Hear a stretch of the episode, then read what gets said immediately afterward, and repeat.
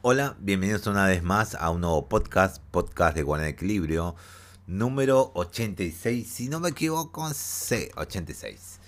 Eh, como ven, no hay títulos muy buenos que digamos. Y dije, uy, esto, esto sí merece, aunque no es videojuego, pero se trata de una serie basada en videojuego. Dije, hay varios anuncios de ahí, pero no, no, no, mejor traigamos este, porque el que más me interesa.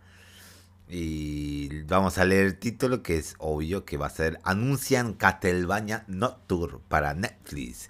Y es la saga de, de Richard, descendiente de, los Belmont, la saga de Richard del Castlevania Symphony of the Night y Blood of Rondo. Eh, uy, uh, uh, qué bueno que le hayan continuado a, la, a Castlevania. Y se tardaron su tiempito para terminar de hacer la animación. Y Esperemos esa, esa primera parte porque seguramente, Netflix haga parte 1 y parte 2. Como siempre Netflix, y, qué bueno que hayan salvado este proyecto, no lo hayan cancelado. No, no, no, no, estamos reduciendo proyectos así. Este proyecto sí da para, no sé qué tanto lo ven los usuarios, pero da para que siga con su proyecto esto. Y qué bueno que lo que la hayan seguido y no la hayan cancelado. Qué bueno, qué bueno, qué bueno. Y espero que sigan más y más y más. Más para adelante, más para adelante, más para adelante. Y no un poco, porque medio que los juegos sí están buenos, eh, pero en sí sí un poco debe innovar un poco de los personajes que hay ahí, porque los personajes de esas sagas medio que se tocan así más o menos, pero hay ilustraciones de cómo son los personajes, así, pero hasta ese punto, pero mucho de eso no, no se toca. Y qué bueno que cosa las animaciones de Castlevania eh, si por lo menos si se toque. A muchos no les gustó el anterior y todo eso. A mí me gustó cualquiera. Me gusta tirarme Castebaña que sea más o menos bien y que la historia vaya un, tiro, tirón más o menos por ahí. Dije, bien, bien.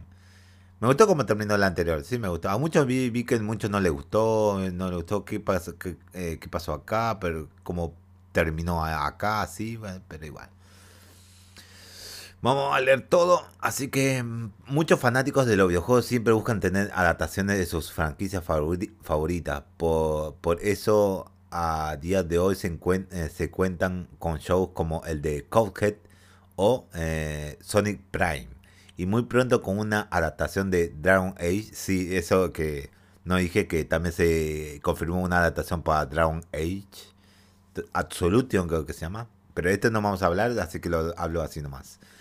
Sin embargo, una serie que le cumplió a la gente fue la Castlevania, razón la cual Netflix anunció una nueva eh, programa, un, nuevo programa de la saga. Esto lleva el nombre de Castlevania Nocturne. Aquí, uff, Shin Megami Tensei, uh, referencias. Eh, aquí podemos darle un vistazo a su primer avance. Y solamente es un acercamiento a Richard y nada más. Ahí termina. Cuenta eh, información por el momento de Netflix acerca de Castlevania Nocturne. La serie está dirigida por el showrunner Kevin Colden y el creador guionista Clay Bradley, más o menos así se dice, no sé. Y es producida por el por eh, Project 51 Productions, Productions eh, con los servicios de producción proporcionados por Powerhouse Animation, Castlevania Nocturne sigue a Richard, un descendiente de la familia Belmont, popularizado por los icónicos juegos de Symphony of the Night y Blood of Random eh, de Castlevania. Aún no hay fecha de estreno anunciada, todavía no hay, pero si sale este año, bien. Estoy contento. Si sale este año, finales, una linda serie para empezarla. Y si sale el año que viene, no hay problema. No, totalmente no hay problema. No hay problema. Así que pasamos a la siguiente noticia. Las noticias están medio flojas. Aunque por lo que vi, acá voy a hacer paréntesis, abro paréntesis, eh, IGN. El IGN eh, sacó muchos trailers, pero no sé de qué es eventos. déjame ver si puedo adivinar los eventos en sí. Eh, eh, a ver. no, no, son indies que están siendo anunciados así. Ah, pero a lo loco, un montón. Un montón de indies. Así que dejaremos esto con esto. Vamos a hacer que avancemos un poco más en...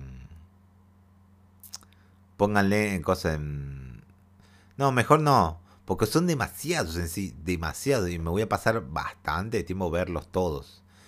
Y este, este, y voy a estar medio en off, así no voy a decir nada y ser muy feo.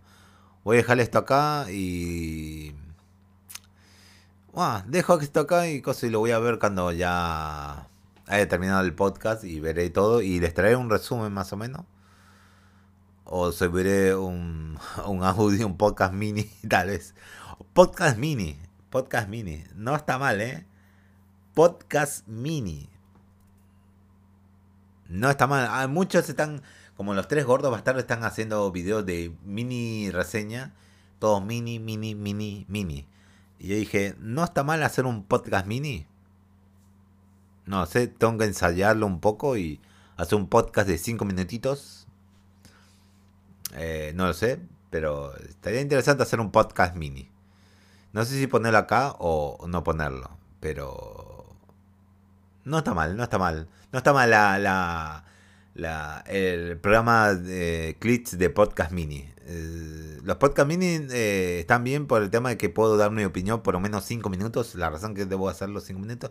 Estoy totalmente planeando esa idea de podcast mini ahora que me salió la idea en la cabeza. No está mal, no está mal, no está mal. Pero ahí veremos. Serían más eh, eventuales, digamos. No, no tendrán que esperar mucho a, a lo mucho podcast lunes a viernes y tendrán podcast mini, así medio abombados. De noticias, tal vez. Una que otra noticia y después lo explayaremos una que otra eh, sale en el podcast mini y pero y algunos tal vez no no incluyen en el pod, en el podcast general así estoy estoy barajando la idea estoy barajando la idea eh, para hacer que salga más podcast al, momento por lo menos y no solamente cinco a la semana por lo menos está buena la idea está muy buena la idea podcast mini eh, sigamos estos son los cambios que tendrá Outright Outriders eh, con World, World Slayers. Ok. Sí, hay que vi en el evento que le dije mm, eh, en Summer Game Fest. Dijeron, bueno, de Square Enix, Outrider va a venir una nueva temporada más bien. Actualización, expansión, pero eh, que no me llama mucho, así que lo ponemos acá como rellenito. Sin embargo, la franquicia antes eh, mencionada regresa con una expansión que promete limpiar su nombre. Este lleva el apodo de Wall Wars Slayer y será una gran manera de eh, abordar un nuevo público eh, y enganchar a que ya está establecido. Esto gracias a una nueva narrativa, armas, modos de juego, actualizaciones y además contenido que pues, se puede encargar a, los usuarios. Y acá el trailer y todo eso. Todo se llevará a cabo en la zona de Tarnia Gratar, no lo conozco, eh, la cual tiene nuevos retos para los jugadores que se atrevan a pisarla. Pero hay una mecánica que hace que se distinga del juego base. Y esta es que cada, cada que iniciemos las pruebas dentro de ese mundo, los objetos y enemigos equipables y otros detalles cambiarán el, al más puro estilo de un juego roguelike. Ok, ok. Suena interesante en escrito, pero estaría bueno verlo.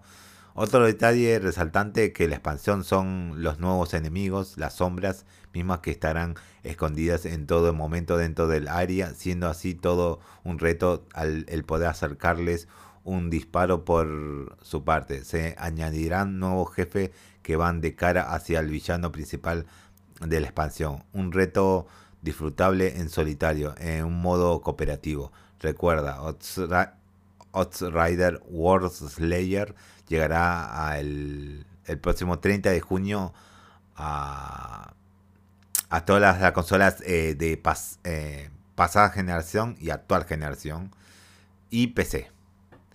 Ok, bien, bien. Eh, se me ocurrió, cuando estaba leyendo esto, se me ocurrió un podcast mini para comentar sobre algo que eh, Nivel subió una noticia y tengo ganas de comentar ese y hacerlo un podcast mini. Voy a hacer un podcast mini ahí. Cuando termine este podcast y lo suba completamente, tendrán el primer podcast mini. ¿Por qué? primer podcast mini. No creo que vaya a durar ni siquiera 5 minutos, tal vez vaya a durar 2 o 3 minutos, pero por lo menos, por lo menos es un podcast mini. Por lo menos, porque quiero eh, por lo menos explayarme un poquito, que no creo que sea más de 2 minutos, no creo, pero igual veremos. Que no lo hable. Eh, porque tiró una data que sí era medio... Eh, ese dato que tiró esa noticia, tiró que sí más o menos se da a entender esto por, por todo el contexto que hay. Sí le creo que haya pasado eso más bien con lo que reportó. Eh, otro, productor de Sony Frontier habla de cómo el juego se hizo mundo abierto. ¿Y cómo se hizo? Oh, Dios mío, esta es una casi entrevista. Ah, bueno, está bien, vamos, vamos a leerlo, vamos a leerlo, a ver qué es lo que dice y qué es lo que dijeron. Eh, recientemente el medio conocido como IGN hizo algunas preguntas bastante interesantes al director creativo de Sonic Team, Takashi Izuka. ¿Qué, qué te pasó? Eh, el Sonic Team hace rato que no saca nuevos juegos buenos y este parece ser medio medio. ¿eh? las cuales hablan de todo el proceso creativo detrás del videojuego. Aquí traemos eh, traducidas las respuestas más interesantes con el ejecutivo japonés le dio a los integrantes del equipo ya mencionada. IGN pregunta, ¿cuándo se te ocurrió por primera vez la idea de hacer un juego de Sonic centrado en zonas abiertas? Eh, no es novedad en sí. Eso no es novedad. Itsuka Sam. Después de completar Sonic Forces. Oh, Dios mío, qué, qué respuesta. Hicimos una lluvia de ideas sobre qué hacer a continuación. Esas ideas ya tenían dueño, pero solo tenían que implementarlas nada más. Nos dimos cuenta que hay poco espacio para la evolución con un juego tradicional en 3D. ¿Cómo? ¿Cómo me puedes decir eso? ¿Cómo? Eh, y cae de Sonic Manía. No sé cuánto vendió Sonic Manía, no, no sé, pero Dios mío, Sonic Manía. ¿Cómo que innovación hay poco? Yo, ah, Dios, eh, bueno, voy a seguir leyendo, voy a seguir leyendo su respuesta. Solo podríamos hacer algo que los fanáticos hayan visto antes. Y sí, vimos antes. Es por eso que desde el principio discutimos cómo cambiar ese estilo de juego lineal. IGN. ¿Buscaste otros juegos como inspiración a la hora de, eh, de diseñar la jugabilidad de Sonic Frontiers? Eh, eh, Lizuka se llama. Izuka. ¿Y por qué dice Lizuka-san? Bueno, ok, Lizuka-san. Eh, como acabo de mencionar, el juego comenzó cuando nos preguntamos cómo dar más libertad a los títulos lineales de Sonic. Este nuevo sistema de juego de zona abierta es nuestra forma de dar la mayor libertad posible a un juego de acción de Sonic 3D. Los juegos de mundo abierto como Zelda u, otros AAA son RPG eh, o de aventuras para Sony. El núcleo aquí es un juego de acción en 3D. Nuestra idea básica era que tuviera lugar en un espacio abierto, lo que distingue a Sony Frontiers eh, en este enfoque diferente. IGN pregunta, ¿puedes hablar un poco más sobre la división de tener esta zona abierta junto con los niveles tradicionales de Sonic y por qué sentiste que era importante tener este nuevo formato? Eh, Lizuka, san Respuesta. Puedes hacer muchos eh, descubrimientos y disfrutar de la acción de Sonic en 3D en las islas de zona abierta. Sin embargo, también hay escenarios de acción lineal de alta velocidad, estilo Sony tradicionales. Sony muy feos, más bien que digamos.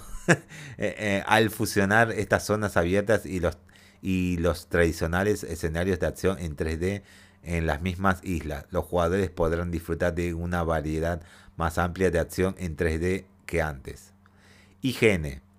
Con la inclusión del mundo abierto, casi se siente como si hubiéramos completado un bucle de regreso al primer Sonic Adventure que también tenía un mundo abierto eh, a muy pequeña escala. ¿Te interesa visitar los juegos de Sonic Adventure, ya sea en forma de remaster o de secuela? Itsuka-san. He, he, mencionado que esto en entrevistas anteriores, pero me gustaría continuar con la, con la serie Sonic Adventure. Esta también contiene espacios abiertos más pequeños conocidos como Adventure Fields. Creo que también hemos usado lo que aprendimos con ellos con este juego. Todavía no he pensado en mi próximo juego, pero personalmente creo que sería bueno si pudiéramos usar lo que aprendimos con este juego de eh, eh, con este juego en Adventure. Recuerda que Sony Frontiers llegará a la pasada y actual generación de consolas y Nintendo Switch y PC. Ok, ok, está bien, está bien, está bien. No sé cuánto vendió los otros Sony, pero este Sony no sé qué tanto vaya a pegarle, no lo sé. Sigamos. Y otra película confirmada de videojuegos. Y las otras no hablamos porque esta llamó mucha la atención. Confirmada película de Duque, Duque, Duque Nukem. Oh, Dios mío. Oh, oh, Dios mío. Eh, no sé qué hicieron para que confirmar esto, no lo sé. No lo sé. No sé qué, cómo vaya a salir esto. Eh, Legendary Entertainment. Eh, uh, Legendary. Eh, la compañía detrás de las producciones como Furia de Titanes y la serie de películas de monstruos, monstruos de Godzilla ha adquirido los derechos con los dueños de la franquicia. Y al equipo de trabajo se unieron los creadores de Cobra Kai, Josh Hells y John Hurwitz y Hayden Scrotberg, no, no sé cómo decir ese, apellido, eh, para encargarse de la parte de producción de la misma. Para los no enterados, Duke, Nukem eh, es una franquicia que comenzó su vida como un título de plataformas para computadoras. Cuando salió el tercer juego en 1996, no solo se comentó en un éxito, sino que ayudó a marcar el comienzo de la popularidad de los juegos en primera persona, haciendo historia al lado de otros grandes franquicias como Doom. En noti eh, ok, listo. Eh, no, no, no. Habla. No, nada más. No habla, no habla nada más de esto. Nada más. Y lo reportó Hollywood Reporter. Uf. No sé qué vaya a salir de esto. En serio, de esta película no sé qué vaya a salir. Pasamos a la siguiente noticia. Se revela nuevo juego del Señor de los Anillos. Bien, bien. Y por lo que vi en el trailer se trata de enanos. Regreso a Moria. El Señor de los Anillos, el Señor de los Anillos, Return to Moria. Regreso a Moria. Bien, bien. Se puede ver que tipo como Minecraft se, se puede notar, pero eh, veremos, veremos anunciado durante la, el Epic eh, Games Summer Showcase. Ah, debe ser eso. Esos trailers de, de todos los eh, juegos indie debió ser de la Epic Games Summer Showcase.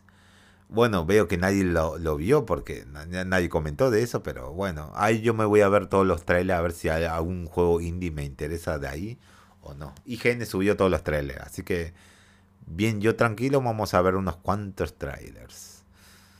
Tal vez hubo un mini podcast de eso, no lo sé.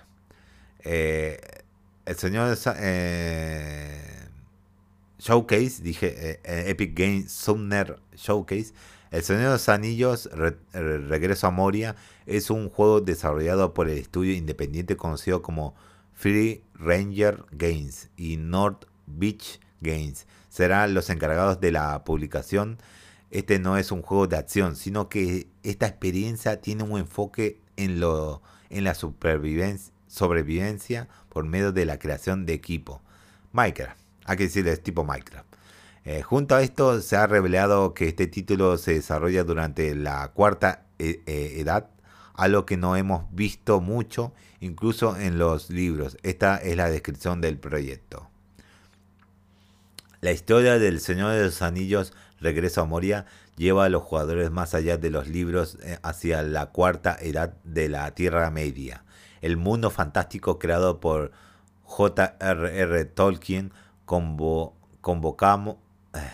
convocados a las montañas nubladas por Lord Gimli, Lothbrok, Loop Break, los jugadores toman el control de una compañía de enanos encargados de recuperar el botín perdido de la tierra natal de los enanos de Moria, conocido como... Eh, ¿Cómo digo esto? Eh, Doom o Dawa Warub Delf en las profundidades debajo de sus pies. Si lo pronuncio mal es porque no sé cómo pronunciarlo. Es muy difícil pronunciarlo. Su búsqueda eh, requerirá fortaleza eh, profundizando en las minas de Moria para recuperar sus tesoros. Los jugadores unirán fuerzas para sobrevivir, fabricar, construir y explorar las icónicas y extensas minas. Los valientes expedicionarios deberán estar atentos mientras acechan misteriosos peligros. Y en el trailer se vio todo, eso, lo que le dije, más o menos como sería tipo Minecraft o algo así, minando y todo así, explorando, mejorando la casa y toda la cosa. De igual forma, esto es lo que comentó Chris, eh, Chris Shorts, CEO de Free Range, Ranger eh, Games al respecto. En Free Ranger Games estamos absolutamente encantados de revelar finalmente El Señor de los Anillos Retorna a Moria de J.R.R. Tolkien y todas sus creaciones dentro de la Tierra Media. Están muy cerca de nuestros corazones y este proyecto presenta una oportunidad increíble para crear nuevas experiencias nacidas de una de las mejores historias jamás contadas. Estamos invirtiendo mucha pasión en el juego para brindarles a los jugadores una experiencia inolvidable. El Señor de los Anillos Regreso a Moria llegará a PC en primavera de 2023. Por el momento solo se habla de una exclusiva de la Epic Games Store, aunque esto podría cambiar en un futuro. De igual forma se desconoce si este título llegará a consolas. Ok, se ve interesante, se ve interesante. Cuando sale el juego, veremos a ver si es interesante o no. Ahora pasamos al siguiente tema. Fans discuten acerca de los gráficos del remake de The Last of Us. Uy, un quilombo va a haber, porque acá este, este lo vi en muchos Twitter, varios, no, no muchos, pero varios. Sin embargo, algunos usuarios ya eh, el día de ayer fue motivo de regocijo para los fanáticos de PlayStation, puesto que se ha anunciado tan rumoreado remake de The Last of Us para la consola más actual de la compañía. Este anuncio fue acompañado por un trailer que nos deja ver el cambio de aspecto, ya, sea en cuanto a los escenarios, personajes y hasta la iluminación. Sin embargo, algunos usuarios ya empezaron a, discutir mediante las redes sociales, puesto a que a algunos les parece un cambio de lo más destacado y a otros les sigue pareciendo lo mismo, pero con pequeños toques. Incluso se han hecho videos comparativos al respecto. Aún así, mencionan que los añadidos no fueron tan grandes, yendo incluso a peor. Aquí algunos comentarios tanto positivos como negativos por parte del fandom. Acá se puede ver, conocido como el ciclo de The Last of Us Remake, eh, The Last of Us 1 Remake. Acá se le, se le ve, eh, bueno, como decir, el The Last of Us Remake con K, eh, un japonés agarrándose, inserta aquí. eh, The Last of Us Remake, The Last of Us 1, si no me preguntas totalmente innecesario. Eh, una flechita, totalmente innecesario. Otra flechita, otra flechita. Se filtra video. Otra flechita, eh, inserta acá. está, está bueno, está bueno el Twitter. Está bueno. El tweet está bueno. Acá con la portada de The Last of Us eh, parte 1 de la versión de PlayStation 1, una foto. Y comenta. Repitan conmigo, The Last of Us no necesita remake, solo lo hacen para más dinero y ya y para justificar eh, probablemente los sucesos del 2. Y seguramente sí, más o menos. Aunque sé que no cambió nada. Solamente los personajes y el ambiente están actualizados. Nada más. No agregan nuevo contenido ni nada. Todo eso se mejoró. Los escenarios y los personajes. Y la iluminación y todo eso. eh, con eso conlleva todo. Pero, ¿y ¿el gameplay se tocó? No. ¿Se alargó el gameplay? No. ¿Hay más extras? No. Se puede decir que tal vez haya trofeos más, pero no creo. No. Va a ser todo lo mismo. Todo lo mismo. Eh, acá en inglés un comentario a ver qué es lo que dice. Eh, no me importa lo que digan los demás. Eh, un The Last remake está totalmente justificado. Se ve fenomenal. Y sí, en las imágenes se ve, eh, se ve. Muchos dicen que Joel en la versión remaster de PlayStation 4 se ve más joven y, en la versión de la nueva versión se ve un poco más viejito. Yo, yo le veo el salto un poco gráfico en sí, más realista en sí. Que sea más viejo, no creo. Ya que el pelo del otro es medio, medio rarito, el que tenía Joel.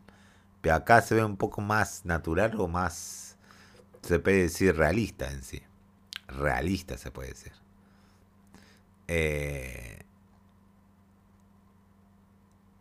acá eh, The, Last, eh, Last of Us eh, Remake se ve increíble. El 2 de septiembre no puedo llegar lo suficientemente pronto y los gráficos se ven locos. Y sí, por lo que se ve acá, eh, yo con Eli, acá en las dos fotos, en la versión común y la versión rema, eh, eh, sí, creo que en las dos versiones es. Sí, las dos versiones, dos capturas remasterizadas. Digo, remake. Ok. Acá otro comentario. Los gráficos del remake de The Last of Us son peores que los del original. Realmente van a arruinar uno de mis juegos favoritos de todos los tiempos. Y no sé, tal vez sí, tal vez no. Eh, esto varía. No sé si vaya a pasar eso o no vaya a pasar eso. Dependerá. Dependerá. En noticias relacionadas a toda esta fase se confirma que las diferentes ediciones que van a llegar del juego eh, así que con el continuo que vendrá en cada una de las mismas. Ah, sí, sí, bueno, es otra noticia eso, pero eso no hablamos. Ah, sí, sí, acá vamos a hablar la siguiente noticia. Esto es lo que incluyen las ediciones especiales de The Last of Us, parte 1. Eh, edición normal. Para comenzar, tendremos la oportunidad de comprar el bueno, la versión común, eh, parte 1 para PlayStation 5 a 70 dólares e incluye el juego completo, así como Left to Bind, creo que se llama, el, DLC, el DLC. Si, así es, este es un juego de 70 dólares, lo cual ya no debía ser una sorpresa. Sí, obvio que no, 70 dólares. La versión eh, digital Deluxe Edition... Eh, va a costar 80 eh, y va a incluir dos actualizaciones de habilidades, desbloqueo anticipado, no vale la pena. Actualización de pistola y rifle, desbloqueo anticipado, no vale la pena. Eh, flechas explosivas, desbloqueado anticipado, no vale la pena. Filtro Dilfter Punk, eh, desbloqueo anticipado, no sé qué significa eso. Modo Speedrun, ¿cómo? Desbloqueado anticipado. No sé qué significa eso. Seis diseños de armas desbloqueado anticipado. No sé para qué el eh, mod. Eh, pinturita para las armas, pero ok, no creo que se vea casi nada en el juego. No se. Si es el mismo juego, no se va a ver casi nada el juego. Solamente agarrar las armas. Nada más. Pero no se nota. Eh, la versión Firefly Edition, Edition Viene con Steelbook de edición limitada. Eh, The Last of Us American Dreams 1 y cuatro cómics reimpresos de una nueva portada. Ah, ok, del cómic que habla de la madre de Ellie, creo que va, habla de eso. Eh, desbloqueos tempranos en el juego. Eh, ok, aumento de las habilidades de velocidad de elaboración y curación. ¿Para qué? Eh, mejoras en el aumento de la capacidad del clip del rifle y velocidad de recarga del 9, 9 eh, milímetros. Ok, modificar el juego, modificar de juego de, fe, de flechas explosivas. Ok, filtro, drifter, punk y modo speedrun. Ok. 6 diseños de armas, pistolas de oro negro de 9 milímetros, pistolas de filigrama plateada de 9 milímetros, escopeta táctica de goma, escopeta de, de roble esculpido, arco blanco ártico y arco negro carbón. Ok. Eh, The Last parte 1 llegará a PlayStation 5 el próximo 2 de septiembre de 2022, eh, con un lanzamiento en PC que una, eh, una fecha posterior, que todavía no hay fecha. No, no vale la pena, la versión última solo vale la pena por los cómics, pero eh, no sé, reimpresos, que están reimpresos, nueva reimpresión. medio única más o menos. Pero ok, por lo que dice acá también veo que va a venir físico los cómics, porque estaba la duda si iba a venir físico o no iba a venir físico. Y lo demás de las habilidades es medio que innecesario porque la pasas una vez al juego fácilmente y en la segunda vuelta ya tenés casi la, la mayoría de las cosas desbloqueadas en sí, ya comprar las mejores versiones en sí, ya mejoradas. No sé si vale la pena esas habilidades. Es casi como poner como Shin Megami que puedes conseguirte hacerte de eh, dinero, experiencia y ¿cuál es la otra opción? Y mejor eh, experiencia para habilidades únicas, nada más. Y ok, solo eso, sí, solo eso. Ah, ok, está bien. Pasamos a la siguiente noticia. Tendremos presentación eh, especial de Final Fantasy VI la próxima semana. Oh, qué bueno. Eh, Final Fantasy... No, 7, 7, me confundí. Final Fantasy 7 la próxima semana. Final Fantasy 7, 25 aniversario Celebration, se llevará a cabo el, próximo 16 de junio a las 3, a, 3 pm hora del Pacífico. Este evento tendrá una duración de 10 minutos, muy cortito. ¿ah? Y si bien este es un poco tiempo, Tetsuya Nomura ha prometido bastante información sobre la serie. Ok, ok. Aunque los detalles no se han aclarado, es probable que veamos alguna novedad sobre First Soldier, el Battle Royale de la compañía. Espero que llegue a PC porque no me gusta en móviles porque se va, la mira se mueve demasiado. Es muy sensible. Aunque le bajas, es muy sensible el juego así como mercancía en el aniversario y más. La cuestión es, tendremos información sobre Final Fantasy VII Remake 2. Pese a que esta eh, es una eh, posibilidad, recordemos que Square Enix está enfocado en Final Fantasy XVI, el cual saldrá a la venta en el verano de 2023.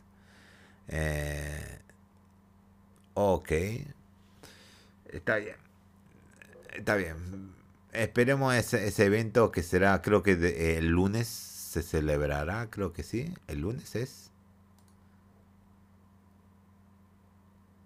No, no, no, se celebrará el eh, mucho después, eh, casi más o menos una semana, más o menos, un poco menos de una semana después.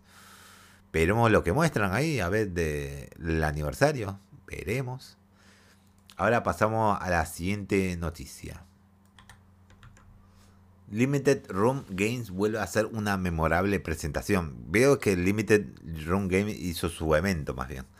Eh, a pesar de la edición de E3 correspondiente en 2000 a 2022, no se llevó a cabo la empresa fundada por Josh Far Goods y Douglas Bogart hace más de un de un lustro volvió a ofrecer una conferencia poco ortodoxa donde presentó las novedades que llegarán en los próximos meses y como era de esperarse hubo grandes sorpresas.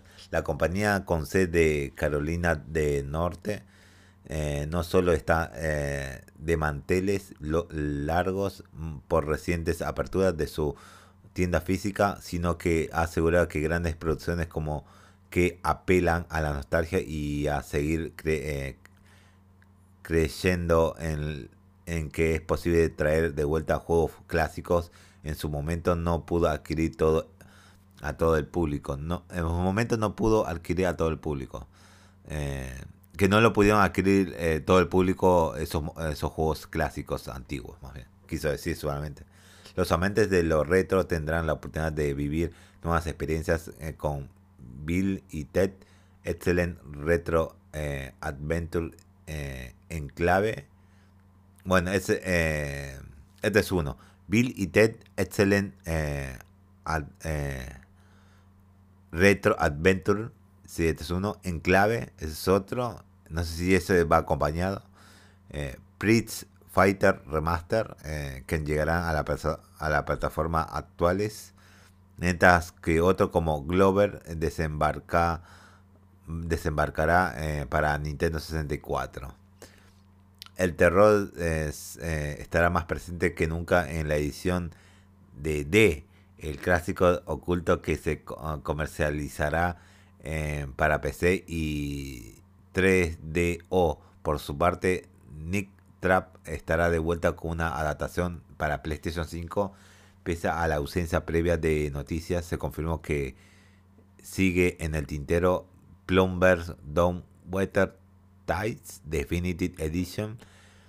Ok, eh, la librería de la saga creada por George Lucas, eh, que Limited Run Games ha distribuido en formato físico se eh, expenderá con Star Wars Night of the Old Republic 2 y también seremos testigos del desembarco a consolas de Blade Runner en Chains Edition, una remasterización de la icónica aventura gráfica creada por Night Dyke Studio.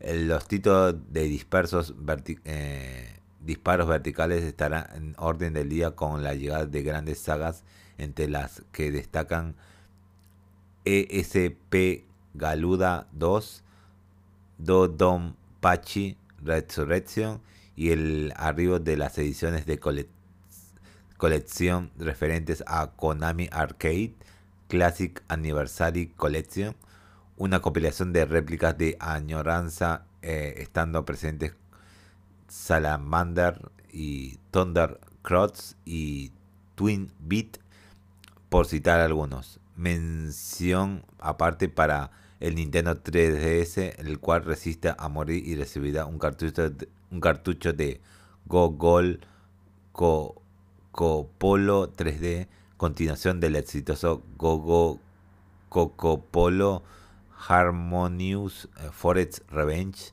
que debutó en, el, en la tienda digital eh, DS Wire de la icónica portátil de la Gran N.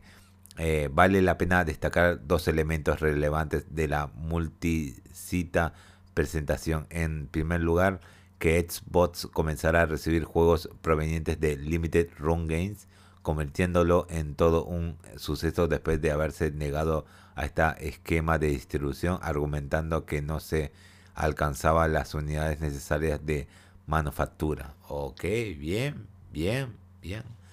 El segundo término, la cereza del pastel, se le llevó la revelación de los contenidos de la edición más completa de Teenage Mutant Ninja Turtle Shadow Revenge, misma que vendrá acompañada de un cupón para una pizza, una pizza gratis, tal como sucede en los inicios de los años 90 con la segunda entrega para NES, además de una figura clásica exclusiva de Shadow.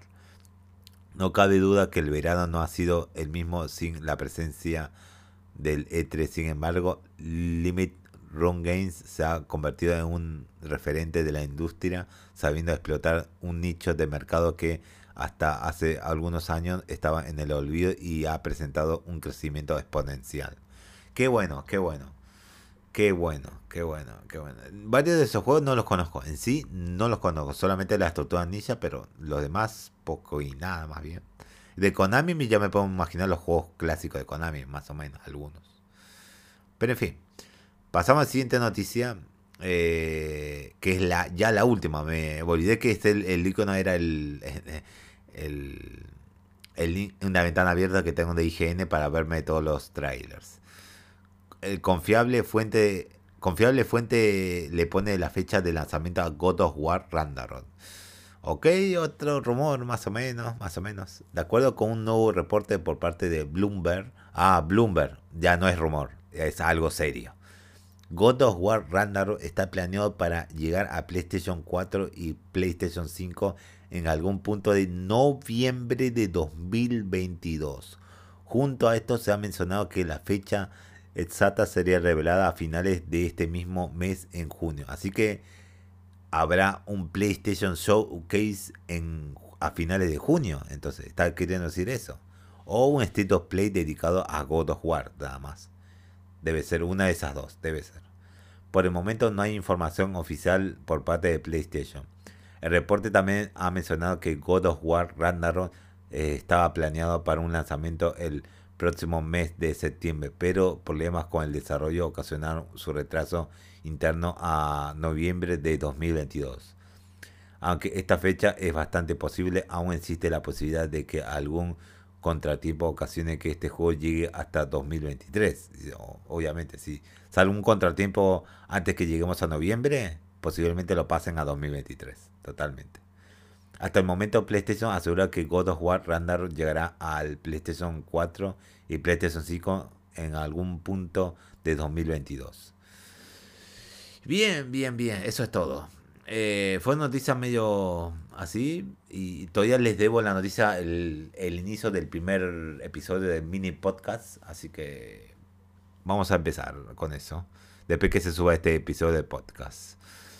40 minutos. Bueno, el próximo solo va a durar menos de 5 minutos, debe ser. En fin, eh, lo dejamos acá. Nos estamos viendo. Posiblemente si hay más noticias el sábado, habrá más noticias. Y el domingo sí, habrá podcast. Sí o sí va a tener que haber podcast. O si no, se va a juntar con noticias del lunes. Este sábado no sé si hay un evento o algo. Si no hay nada, bien.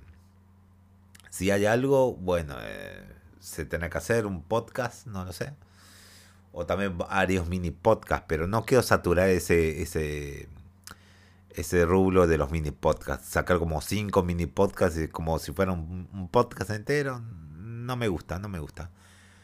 Voy a sacar mini podcasts a temas relacionados a, a, lo que me interesa en sí. Esa noticia, uy, esa noticia quiero hablarlo o comentarlo en un mini podcast. Así lo tomamos no sé si vayan a ser los mini podcasts eh, instantáneos en sí, como diríamos que o puedo grabarlo acá o puedo grabar con el celular en cualquier momento y subirlo. Tengo la aplicación, puedo hacerlo tranquilamente. Pero veremos, veremos, veremos en ese momento. Pero solamente va a ser a la noche en sí, los mini podcasts. Pero tal vez no, tal vez no. Dependiendo, si veo una noticia interesante, tal vez lo grabo con el celular y lo, y lo subo y lo publico directamente con, con el celular, el audio del, de mi micrófono de mi celular. No creo que sea tan malo, pero veremos. Así que nos estamos viendo el sábado, el domingo, el lunes. El domingo seguramente, pero no sé si es el sábado. Así que nos vemos.